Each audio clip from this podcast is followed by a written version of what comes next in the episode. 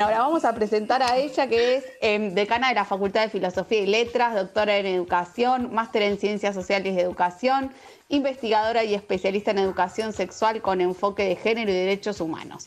Todo esto es lo que encontramos, que tiene muchas cosas más, pero para quienes nos escuchan, si militas la ESI, textos de ella leíste seguro, en tu biblioteca, si empezás a mirar, tenés libros de ella seguro. Quien nos visita hoy en paz es Graciela Morgade. Hola Graciela, ¿cómo estás? Bienvenida. Bueno, hola, hola, ¿cómo estás Natalia, Morena, Liliana? Mucho gusto, muchas gracias. Y qué presentación, qué miedo. Eh, creo que el sentimiento eh, de miedo o de así de, emoción, de, movilización es, es nuestra. Te digo que sabíamos que ibas a venir en algún momento, sabemos que tenés una agenda apretadísima y entonces ya de por sí estábamos muy ansiosas de, escucharte y conversar con vos. Eh, este, este programa se, auto, se autodefine feminista, así que eh, escucharte para nosotras es un privilegio. Y, bueno, y acá estamos tomando tomándonos la, posibilidad de encontrarnos con vos. Gracias. Bueno. Sí, estas posibilidades que nos da la pandemia, ¿viste? De, poder entrevistar gente que en, otra, en otro contexto hubiera sido imposible. Así es. Una, una aclaración quería hacerte, Natalia. Yo eh, fui decana de la Facultad de Filosofía y Letras de la UBA hasta diciembre. Y em, bueno, me convocaron al Ministerio de Educación de la Nación, así que en este momento trabajo como subsecretaria de Participación y Democratización Educativa, así se llama la subsecretaría. Así que me fui de la facultad para trabajar por la educación pública y para contribuir a reconstruir el sistema que nos dejaron tan destruido, ¿no? Así que bueno, ahora soy, estoy en ese lugar. Bien, y es un hermoso cambio, ¿no? ¿Cómo te, sentís en ese nuevo rol? Y es un cambio muy fuerte. Eh, yo en la facultad era no solamente durante muchos años fui autoridad, sino que es un territorio conocido. Aún los problemas los podía más o menos tipificar y ya conocía más o menos los actores. Bueno, el Ministerio de Educación Nacional es un ámbito mucho más amplio, diverso, complejo. Vino la pandemia, eh, así que bueno, está, te diría que estoy en una subsecretaría que además no existía, eh, que tiene dos, dos direcciones. Una es eh, la gestión del progresar, y eso es una enorme responsabilidad. El progresar son las becas para finalización de educación obligatoria y también para eh, estudiantes de educación superior, probablemente las conozcan. Y después hay otra área que es eh, articulación con la sociedad civil, que tiene que ver con visibilizar colectivos, visibilizar temas de agenda, no solo no trabajados en el macrismo, que fueron casi todos, mm. sino tal vez menos eh, en el, pensamiento pedagógico y en general, ¿no? En, lo que podíamos pensar la educación eh, del sistema. Cosa que me encanta, porque haber luchado por la ESO y durante tantos años me dio un entrenamiento. Así que ahora estoy con eh, ambiente, personas mayores, migrantes, centros de estudiantes, cooperadoras, ahí peleando para que todas esas voces tengan una ciudadanía más plena en el sistema educativo. Así que bueno, trabajo de eso, chicas. Un trabajo que se las trae, te digo, porque eh, suena hermoso, pero a la vez estar eh, ahí en el campo eh, trabajando con todas esas realidades debe ser bastante complejo. Y hablabas de los temas de agenda y bueno, queríamos empezar preguntándote algo que tiene que ver con, con la actualidad, en lo que vos estás muy en tema en cuanto a la presentación del proyecto de legalización del aborto que se hizo esta semana en el Congreso. ¿Qué expectativas tenés de esa presentación? Bueno, yo compartí eh, la enorme alegría de, ver constatada una anticipación. El presidente lo anunció y lo anunció muy tempranamente, eh, su acuerdo con la legalización del aborto y también su propósito de mandar el proyecto. Eh, y también, bueno, fue un año, está cerrando un año, pero no está terminando la pandemia, un año muy complicado, muy complejo se fueron postergando algunas cuestiones, hubo algunas tensiones, eh, ¿no? La pregunta es, bueno, ¿llega o no llega? Así que eh, cuando Vilma Ibarra lo anunció en C5N una noche, que fue una especie de estallido en las redes, y este mismo martes, que además es el Día de la Militancia, o sea, se sumaron muchas, muchas cuestiones eh, simbólicas y también políticas concretas, que es el que el gobierno no solamente cumple el compromiso, sino que también tiene temas de iniciativa, ¿no? Y tal vez para algunas personas que por ahí de nuestro, de, nuestro propio espacio político que se preguntan si es el momento, eh, la respuesta que, política que también, eh, también le podemos dar, habiendo seguido todos los debates y todo el, todo el tránsito de, de los debates sobre el aborto, es que si buscamos el momento, el momento nunca va a ser. O sea, el momento nunca va a ser, porque el momento no, el momento sería que hubiera como una, se alinearan los planetas y de pronto tuviéramos una opinión pública absolutamente alineada alrededor del consenso. Y lo que, lo que tenemos que hacer es convencer y hacer política, convencer y que salga la ley y también seguir haciendo política. Eh, y, haciendo de cada una de nosotras, cada une, cada uno, un militante de la, de la certeza de que la legalización del aborto no obliga a abortar a nadie y simplemente va eh, a profundizar en, en, una dimensión la justicia, sobre todo para las personas gestantes, ¿no? Nadie puede vivir peor cuando se legalice el aborto, nadie va a estar peor.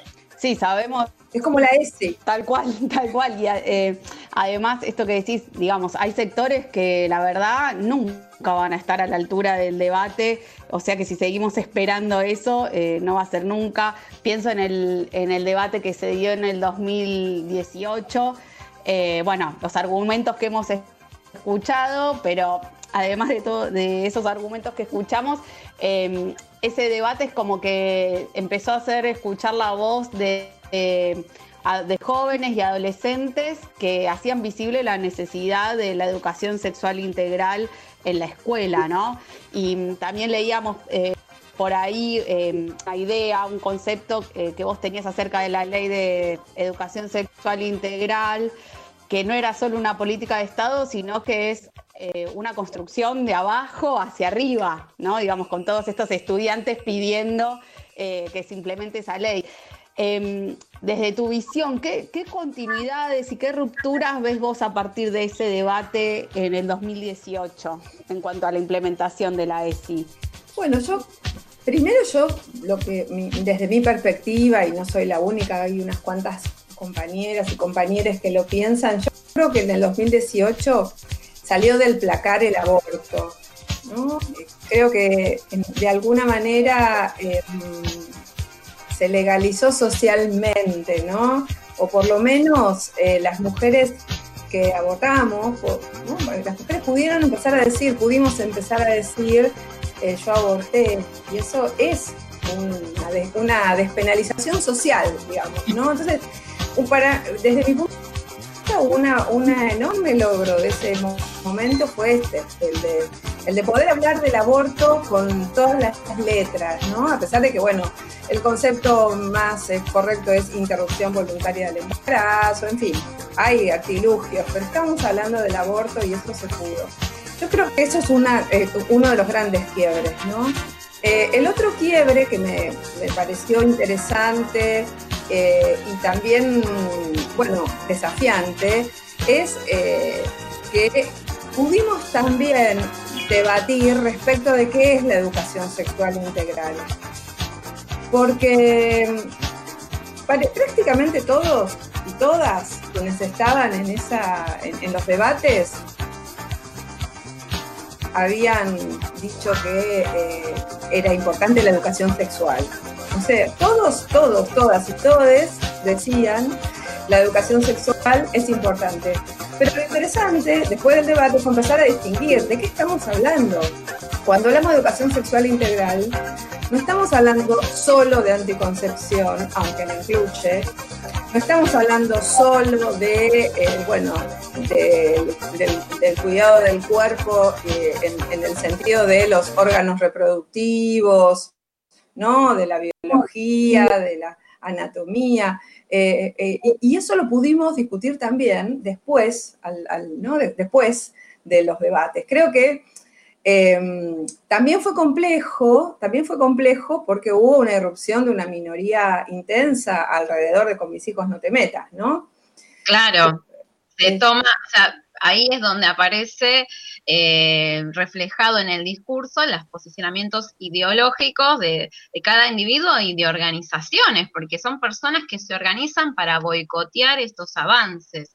Y algo como maestras que nos interpela, muchísimo, y en especial Nati, que Nati se forma y nos, capacita, nos forma eh, viernes a viernes, tiene que ver con la,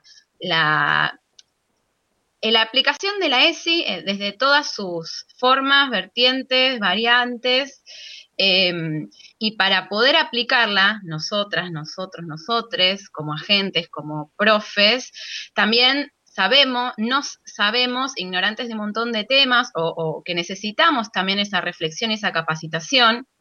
Y lo que notamos como docentes de la ciudad de Buenos Aires es que hay muy poca oferta eh, de esta formación.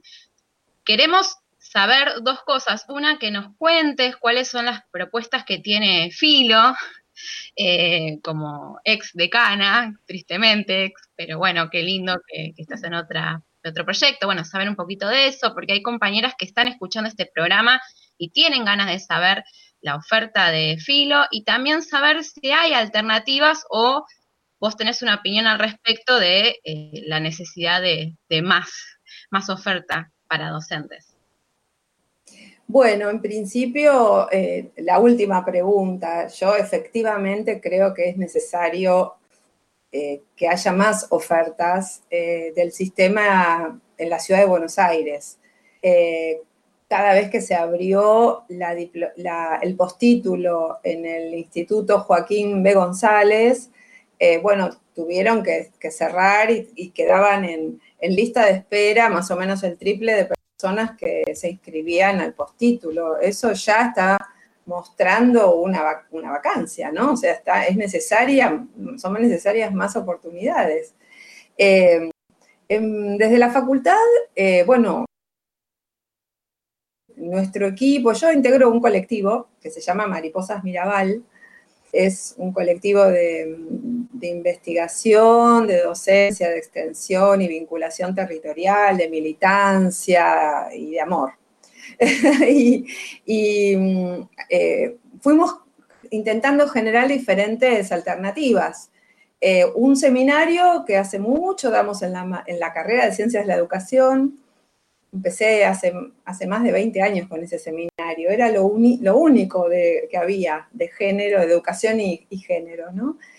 Eh, y después, bueno, fue creciendo el, el campo y hay posgrados hay una maestría en pedagogías críticas y hay una carrera de especialización en pedagogías para la igualdad con orientación en ESI, eso es posgrado, y después está, como diría el, top, el top it, que fue una diplomatura que inventamos de extensión universitaria, y bueno, que estalló el año pasado y estalló este año y ahora también la estamos haciendo con un convenio eh, en Santa Cruz, con el gobierno de Santa Cruz, en un convenio con una organización no gubernamental en, Chubut, eh, y bueno, y, diferentes versiones con la provincia de Buenos Aires, con Rosario, o sea, fuimos, estamos haciendo y por supuesto estamos muy dispuestas y dispuestos y dispuestas a seguir articulando con otras universidades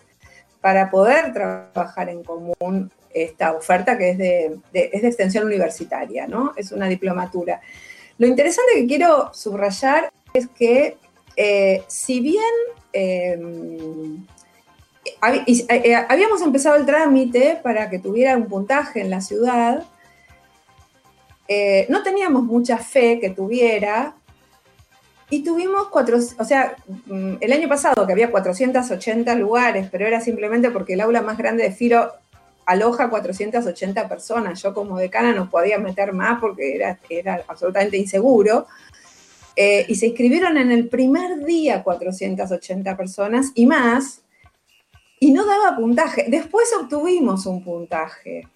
Y ahora tiene puntaje en la provincia de Buenos Aires, por ejemplo, y tiene el máximo, o sea que pero quiero decir, hasta tal punto eh, hay una necesidad y hasta tal punto el sector docente, y bueno, ustedes hablaban de, los conceptos de la ministra de la ciudad, ¿no? Hasta tal punto el sector docente se compromete con su trabajo, con los intereses, con los tiempos, eh, que bueno, que, hacen cursos de capacitación sin puntaje, ¿no? Y a veces se dice, bueno, las docentes, los docentes hacen cursos solo cuando da puntaje. Bueno, yo lo que les puedo, eh, puedo demostrar, tengo una evidencia empírica, que un, curso de 200 horas de todo el año, eh, de extensión universitaria, sobre ESI y que no daba puntaje, se llenó en un día.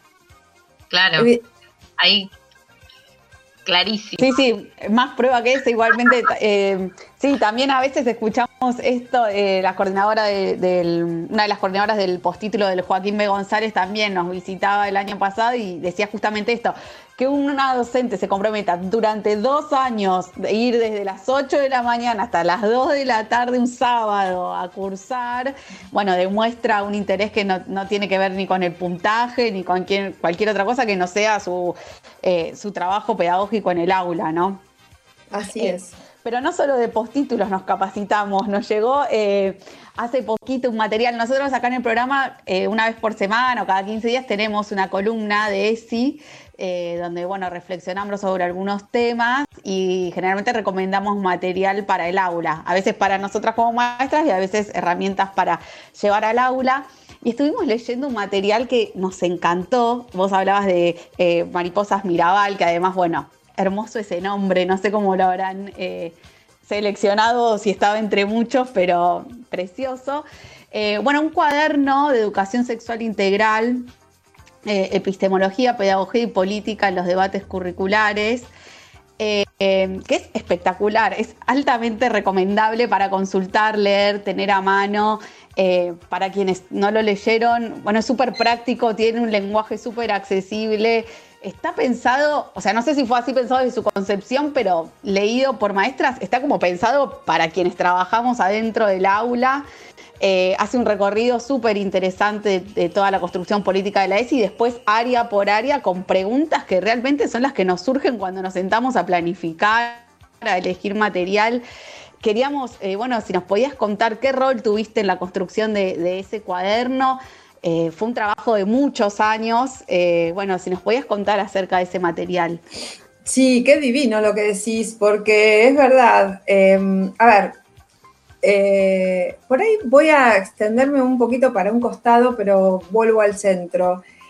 Para, para, nosotras, nosotres, para mí, eh, Mariposas Mirabal es no solo un colectivo de docencia, investigación, extensión, militancia y todo lo que se les ocurra, sino también un modelo de universidad, un modelo universitario. Y un modelo universitario en el que la producción de conocimiento científico riguroso con las reglas del juego, y acá tengo que decir, varias de las compañeras del equipo se han doctorado con todos los honores y con todas las reglas del juego, porque bueno, yo como, como conductora de ese espacio opino que, que hay que jugar las reglas del juego patriarcal para después cambiarlas, ¿no? Y si hay que doctorarse, y bueno, doctorémonos. Y, y bueno, y, luchemos lo más posible porque los temas, porque, ¿no? porque lo que hacemos tenga sentido.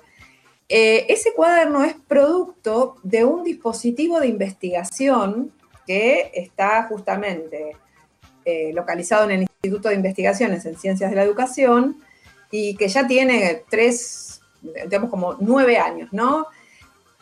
Que es un dispositivo de investigación acción participativa en, el que, después de haber eh, trabajado sobre la ESI, las, eh, las, las, visiones, las opiniones, las experiencias, llegamos a la conclusión de que no había muchas experiencias, entonces dijimos, bueno, vamos a producirlas como equipo de investigación.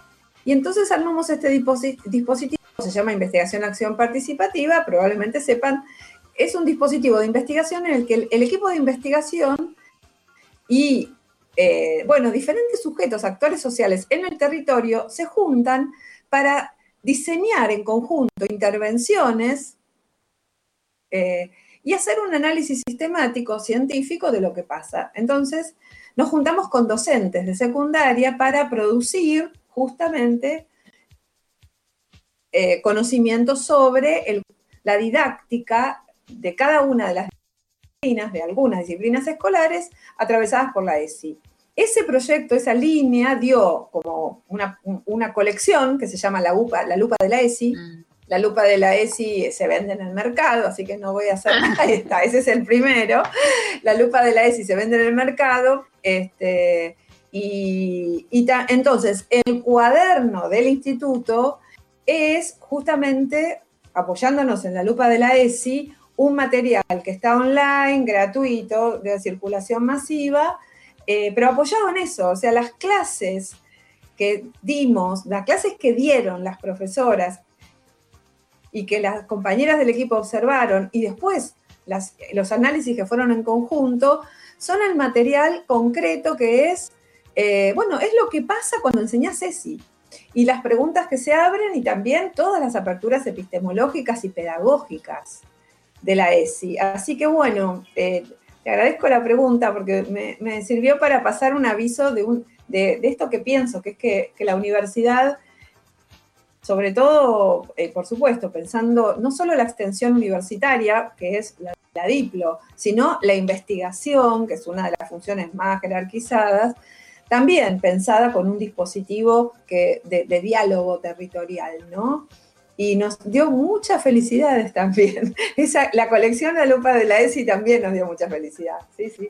Sí, y esto de, dar participación a las maestras y maestros que somos quienes estamos ahí en el, en el frente de batalla, eh, digamos, eh, es, muy interesante, ¿no? Porque así el saber se convierte en práctica. Queríamos... Eh, esto que estamos hablando de para quienes no se acercaron todavía a la educación sexual integral, para las maestras que todavía tienen temor de qué dirán las familias de con mis hijos no te metas. Eh, ¿Qué les recomendaría? ¿Qué, ¿Por qué lectura habría que empezar? Además de que sabemos que la ESI lleva como primer trabajo un trabajo sobre una misma, que capaz ese es el obstáculo más eh, más difícil de sortear.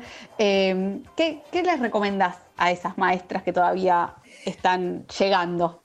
Mira, en principio la primera cuestión es que la ESI es una perspectiva, entonces eh, la ESI es preguntarnos en todas las prácticas, ¿no? en, todas, en todo momento, desde el inicial hasta la universidad, en todas las materias, en las redes que ahora forman, ¿no? La red de, la comunidad que ahora son tan tan presentes. Eh, ¿En qué sentido estamos educando? ¿no? ¿En qué sentido? Y tratar de visibilizar cuándo estamos yendo para un lado patriarcal, eh, heteronormativo, es decir, bueno, que, va en el sentido tradicional del patriarcado, o si, podemos ir tensando la vara hacia una, mirada y una práctica, bueno, donde esté la autonomía, donde esté la justicia, la emancipación. En ese sentido, ¿no? Este, lo, que quiero decir es que todas tenemos algo que ver con la ESI, todos tenemos algo que ver con la ESI, por acción o por omisión. Entonces, la primera cuestión es decir, bueno, la ESI es un proyecto de justicia social y de igualdad que consiste en apropiarnos de la perspectiva de género, de los derechos humanos y convencernos de que nadie puede estar peor, nadie va a estar peor después de haber pasado por una educación sexual integral, una educación, nadie va a estar peor. Y en base a esto, con el diálogo con la comunidad y en comunidad, porque somos, nos consideramos parte de, de la comunidad educativa, hay un diálogo que a veces es sordo o necio o llegamos a discutir sin profundizar y tienen que ver con la aplicación del lenguaje inclusivo. Sabemos que está en pugna, que es un espacio en disputa, también el lenguaje, y como maestras lo aplicamos y nos hemos encontrado con varias, con varios frentones, ¿no? Con unos frentes, con unas paredes que no solamente son de parte de la familia, sino parte de, de las mismos integrantes, las mismas integrantes de nuestras escuelas. ¿Cuál es tu reflexión al respecto? Mira, yo tanto en relación con el lenguaje inclusivo como en relación, diría, con la ESI en general, eh, diría que nunca abandonemos nuestra posición docente. Y lo digo haciendo, digamos, eh, reconociendo que hace como más de 30 años que me dedico a estas cuestiones, ¿no? Y a veces digo, ¡ay, otra vez! Otra vez. Y sí. Entonces, no abandonemos nosotras, nosotres, nuestra posición docente. ¿Qué significa? Que todavía hay muchas personas que no saben lo que es la ESI. Y no saben lo que, lo que por ejemplo, significa eh, la discusión eh, contemporánea de la visibilización de las identidades. No lo saben. O sea, hay una parte que creo que tenemos que ponernos en una posición docente y tratar de preguntar, ¿por qué? O sea, ¿cuál es tu oposición? En lugar de ponernos y discutirlo y hacer de la diferencia una fuente de antagonismo, hacer de esa diferencia una, una, ocasión de conversación. Y, preguntar, pero ¿cuál es, o sea, cuál es el problema? ¿Por qué? Y tratar de, bueno, de, ir viendo por ahí.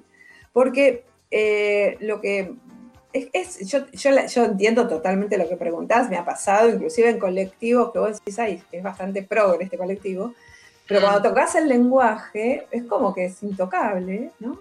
Eh, y bueno, poder pensar en conjunto que el lenguaje es como una especie de organismo vivo, como dicen algunas compañeras, que no es de una vez y para siempre, que ha habido muchísimas formas de, de, habla que la, de la lengua que se han ido incorporando al lenguaje, pero posteriormente. O sea, tomar una posición eh, docente en lugar de partir de la base de que la otra persona es una, lo voy a decir muy estereotipado, pero que del otro lado hay una persona antiderechos, por ejemplo. Mm. Porque no, no, en general no es antiderechos. En general son personas atravesadas por los prejuicios, por los mandatos patriarcales de los estudios. También el conocimiento es androcéntrico. Entonces, si nos formamos en un, en un ámbito androcéntrico, este, por ejemplo, quienes estudiaron los, en, los profesorados, y nunca repasaron la construcción social del conocimiento y politizaron, ¿no? Politizaron. vuelvo a la ministra, la ministra que habla para la ministra sería impensable pensar que la historia mitrista es una historia ideológica, porque para ella es la verdad. E, eso no es adoctrinamiento. Eso no es adoctrinamiento. no es línea. Esa es la verdad. Esa es la verdad. Sí, súper interesante las reflexiones y digo, esto último que decías nos sirve un montón para bajar, porque capaz una generalmente tiende a la confrontación, eh, a, esto que vos decías de, pensar que hay un antiderechos enfrente y capaz, nada, esta idea de no abandonar la lucha y continuar educando, además de nuestros alumnos, a, la comunidad educativa. Sabemos que estás eh, apretada de agenda, así que ya, ya te liberamos para que puedas eh, seguir con tu trabajo. Te agradecemos muchísimo que estés. Eh, que hayas estado acá en PAF. Les recordamos a nuestros oyentes que compartimos aquí una charla hermosa con Graciela Morales. ¿Puedo pasar un aviso más? Un aviso más muy cortito. Otra producción de Mariposas Mirabal en Facebook. Dale. En Facebook. ESI en la formación docente. Se llama ESI en la formación docente. Es un repositorio. Desde abril tiramos toda la carne al asador Pueden buscar con buscadores. Hay montones de materiales entrando por muy diferentes temas y es preciosa la página. Así que aprovecháis. Bien, ahí, ahí ya estaremos investigando. Nos, dejas cositas hasta el final. gracias. Gracias, gracias, Graciela, por chao, Chao, Gracias. Que les vaya bien en esto. Paf, paf, paf. Chao, chao. chao. Bueno, hermosa nota, ¿o no, chicas?